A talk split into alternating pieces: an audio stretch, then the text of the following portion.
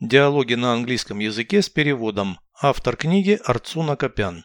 Прослушайте весь диалог на английском языке. Dialogue 51. Do you live in a safe area? Yes, the crime rate is low there. Do you lock the doors at night? Yes, and in the daytime, just in case. Do earthquakes occur in the area? No, never. What about the floods? They take place sometimes. A river is nearby. Переведите с русского на английский язык. Диалог 51. Dialogue 51. Вы живете в спокойном районе?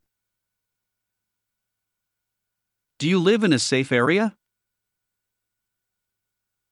Да, уровень преступности там низкий. Yes, the crime rate is low there. Двери замыкаете ночью. Do you lock the doors at night? Да, и в дневное время на всякий случай. Yes, and in the daytime, just in case. Землетрясения бывают в этой области. Do earthquakes occur in the area? Нет, никогда. No, never.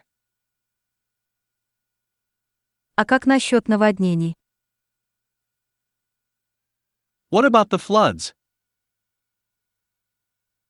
Иногда случаются. They take place sometimes.